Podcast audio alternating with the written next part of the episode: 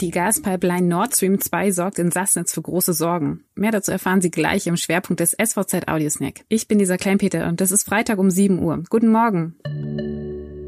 Doch zunächst, was sonst noch wichtig ist. Die jüngsten Steigerungen bei den Eigenanteilen für die Betreuung in Pflegeheimen erfordert eine zügige Reform des Bundesgesetzes zur Pflegefinanzierung. Sozialministerin Stefanie Drese sagt, man könne nicht hinnehmen, dass immer mehr Menschen aufgrund einer eintretenden Pflegebedürftigkeit auf Sozialhilfe angewiesen sind.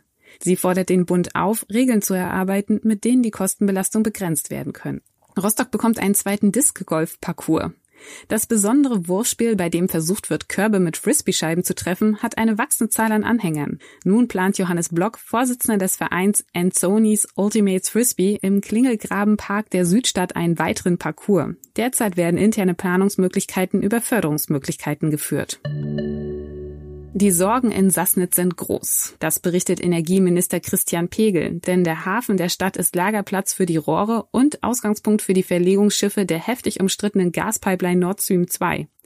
Das passt den USA nicht in ihren Handelsplan. Anlass für diese Sorgen ist der Brief dreier US-Senatoren, die dem Hafen Sassnitz Sanktionen angedroht haben. Der Brief ist auch Anlass für eine Debatte im Schweriner Landtag. Erpressung hat im Welthandel nicht zu suchen, heißt es in dem Antrag, dem alle Fraktionen zustimmen. Bundesregierung und EU-Kommission werden aufgefordert, Sanktionen zu verhindern oder gegebenenfalls geeignete Reaktionen zu finden.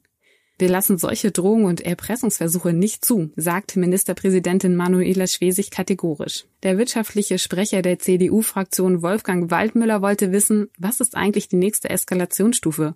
Wird MV zum Schurkenstaat erklärt? Alle Nachrichten zum Nachlesen und Nachhören finden Sie wie gewohnt auf svz.de slash audiosnack. Die nächste Folge hören Sie am Montag. Schönes Wochenende.